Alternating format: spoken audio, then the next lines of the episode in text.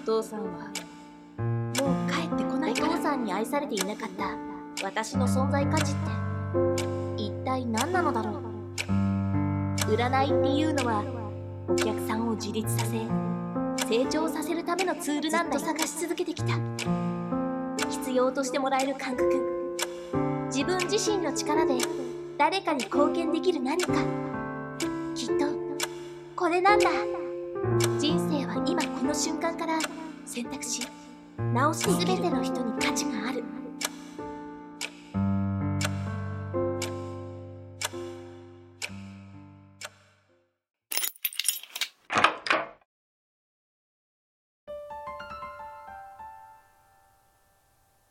琴葉夏美エピソード1私の存在価値って。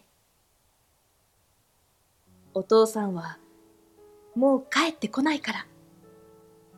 お母さんのその言葉を私はあっさり受け入れた。もともとお父さんはあまり家にいなかった。単身赴任とか言うらしい。家にお父さんがいないことを単身赴任って言うのかな。9歳。小学校は楽しい。私は絵を描くのが好きで、漫画を描いてお友達に見せると、すごいって褒められたり、喜ばれたりする。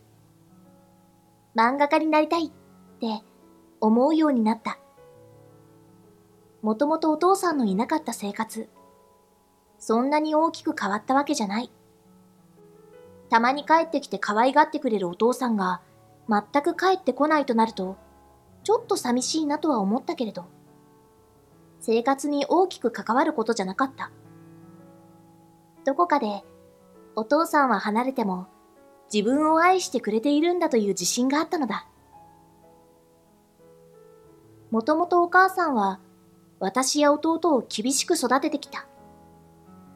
お父さんが帰ってこないって言われた頃から、お母さんはなんだか忙しくなったみたいで、お母さんに褒められるということ自体、もともと少なかったけれど、それ以降、ほとんどなくなった。勉強も得意じゃない。運動もできない。だから私は褒められないんだ。仕方ない。特別な何かがなければ褒められないし、構ってもらえないのも仕方ないよ。絵が好きで、好きな漫画を描いてお友達にすごいって言われるのが嬉しかった。夏美ちゃんはここにいていい。漫画が描けるからここにいていいって言われているみたいだった。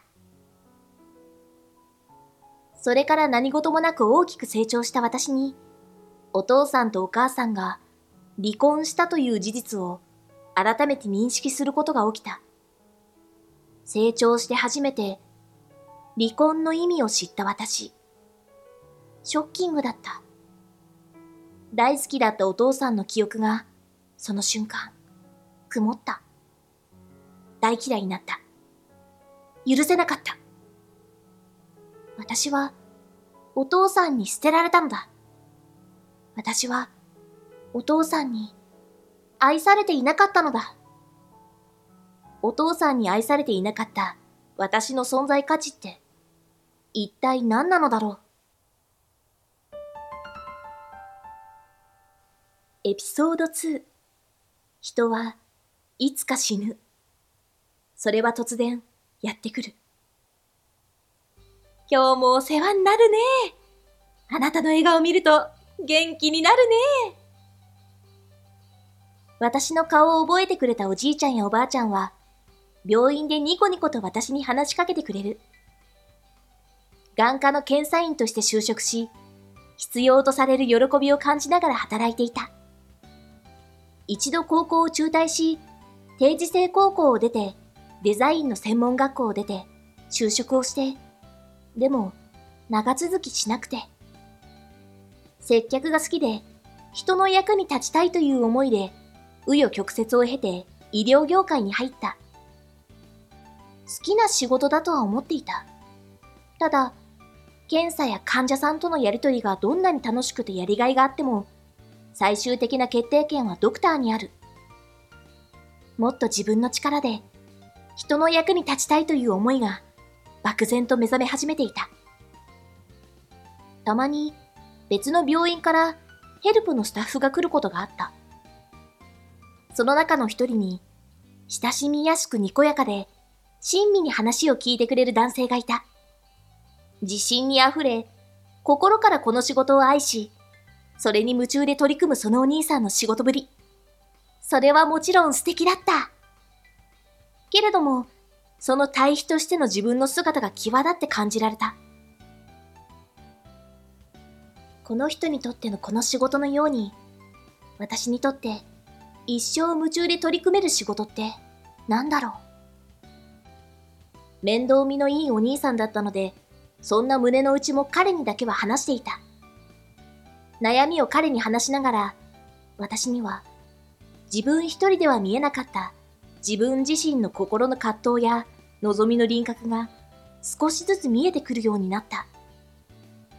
人は自分一人で自分を知るようにできてはいない。自分とは異なる他人を見て、自分の得て増えてや現在地を知ったり、他人に心の内を話してみることで、心の望みを知ったりするのかもしれない。この人と話していると、私にも自分のことがもっともっとわかる気がした。私に私のかけらを見せてくれたそのお兄さんは、ある日、突然亡くなった。部屋で倒れているのが見つかったのだ。私の人生に救いを見出した矢先に起きた突然の出来事だった。ショックを隠せなかった。私は最後に、お疲れ様、もう言えなかったのだ。人はいつか必ず死ぬ。それが、いつかはわからない。うんと先かもしれない。今日、明日かもしれない。それは、わからないのだ。好きなことがしたいと悩んでいられる時間。そして、好きなことをする時間。それは、長くはないのかもしれない。ショックから時間をかけて立ち直りながら、私は好きなことをして生きるということを真剣に考え始めていた。エピソード3誰かに貢献できる自分だけの力を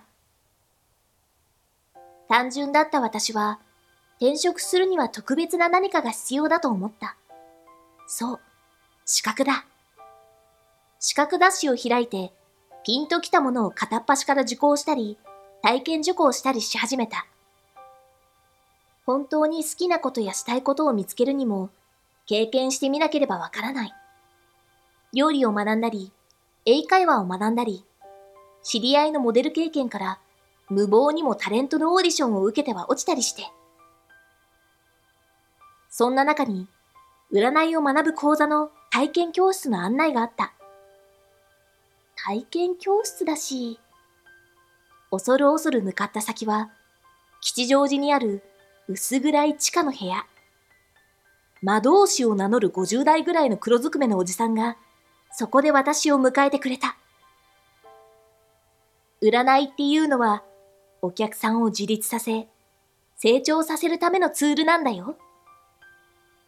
お客さんの未来を決めつけたり、恐怖心を煽ったりすることで依存させて、リピートさせる占い師とは異なり、お客さんの現在地、お客さん自身を共に見出し、未来を作っていくことをサポートする占い師。そして、占いのあり方。そんなことを語ってくれるおじさんに、自分の元来の自信のなさを話すと、こう答えてくれた。占いは自由です。人を選びません。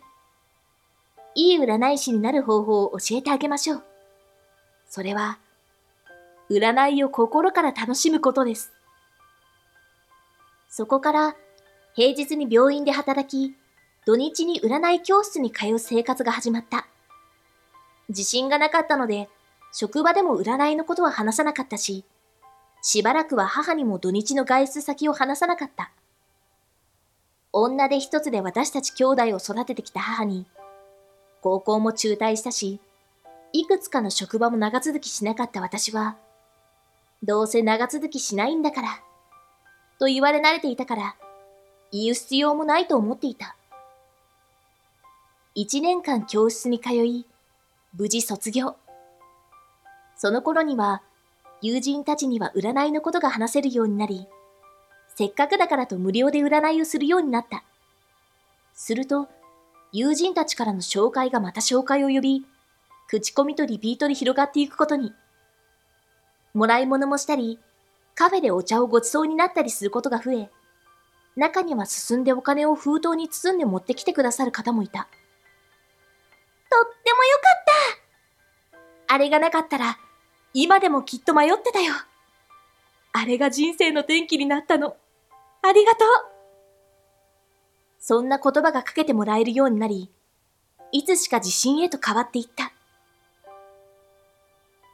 ずっと飛び抜けてこれが得意だと堂々と言えるものがなかった。これであなたの力になれます。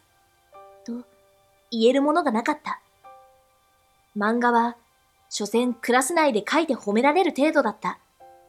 デザインの勉強もしたけれど、それで勝負できるほどの力は得られなかった。何の才能も特技も、学歴さえもなかった。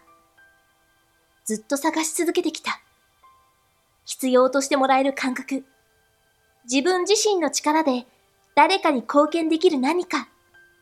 きっと、これなんだ。ようやくそう思えるようになった頃、気づけば私は30歳になっていた。エピソード4何歳からでも誰に何を言われても人生はまたここから始められる。30歳にもなって結婚も出産もしていない負け組なのに好きなことを追いかけるなんて。占い師になって独立したいという私の決意を母は無残にもこう言い捨てた。30歳。女性としては生きていれば色々なことを考える年齢だ。周りの女友達は結婚したり出産したりしている。それでなくてもしっかりした企業に勤めていいお給料をもらって。30歳で転職はいいけれど、占い師本当に？と本音を言えばまだ迷いはあった。でも、それでも負けたくはなかった。悔しい。涙が止まらない。高校も中退。バイトも就職も何一つ長続きせず、責任あることから全て逃げてきた。もう、逃げたくない。諦めたくない。お兄さんが命を懸けて教えてくれたこと。生きることも、好きなことをすることも、永遠にできるわけではない。もし明日が最後なら、何一つ後悔しない人生を送りたい。けれども、好きなことを見つけて続けても、もちろんいいことばかりだけではない。ふとしたお客さんとのトラブルで、それまでにない挫折を味わったこともあった。今度こそ、人生の使命が見つかったと思ったのに、占いに関わるのが怖くなった。出店を約束していた友人主催のイベントを最後に、占い師はやめよう。そう挑んだ時、そこで関わったたくさんのお客様の感謝と喜びの顔に、かつてない感動を味わった。そうだ、この瞬間のために、私は占い師になったんだ。忘れかけていたものをつかみ直し、もう一度占い師として進みたい。そう心から思えた。本当に時間がかかったけれど、副業としてではなく、占い師一本で生活するようになって、しばらくになる。雑誌やテレビの取材も増えてきた。ある大手週刊誌に取材された時のこと。母は、その雑誌を2冊買ったという。お母さんが、私を応援してくれてる。今でも、口では厳しいことばかり言うのだけど、本当は認めてくれていることを感じている。占いとは、その人本来の特性や現在地を知り、未来を切り開いていくツール。人にはそれぞれ個性がある。得意なことも、不得意なこともある。生い立ちも経験も様々。その個性を生かして生きることが、今世の使命であり、幸せに生きるということ。無駄など、一つもない。青く見える隣の芝生を羨むのではなく、青く見えない自分の芝生を嘆いたり、責めたり、必死で補おうとしたりするのではなく、生まれた家、時代、場所、生い立ち、得て増えても経験もすべて、今世で使命を果たし、幸せに生きるために必要不可欠なパズルのピース。そんな納得感を持ってもらい、今この場所から前向きに人生を切り開こうと切り替えてもらうために、占いというものが一つのツールとして広く社会に浸透することを願っている。そのための業界のイメージアップや占い師の育成にも今力を入れている。特別でなければ愛されないと思い込んだ子供時代。必要とされる感覚を求めて試行錯誤した時期。特別でなくても、本当は私は愛される。特別何かができなくても、私は尊い存在だった。ただ、誰かのために、特別役に立てる技術を持っていること。それはそれで、素晴らしいことだった。特別になりたくていようとした占いという技術が、特別でなくても、すべてがふさわしく尊いのだと私自身に気づかせてくれた。何かができるから持てる自信ではなく、私という存在そのものに根ざした誇りや自信を持たせてくれた。今悩んでいること、理不尽に思える経験、なかったことにしたい記憶、理想に対して色あせて見える現実、すべて無駄ではない。すべてにふさわしい意味がある。そして、人生は今この瞬間から選択し、直していける。いくつになっていても、周りの誰に何を言われても。自信が持てず、たくさん悩んで全てから逃げてきた過去の私に、そう伝えたい。そして今、目の前にそんな人がいたら、私は心からメッセージを届けたい。私にも見つけられた私らしさ。そして、今世での使命があなたにも必ず見つけられるから。すべての人に価値がある。これが私の伝えたいキーページです。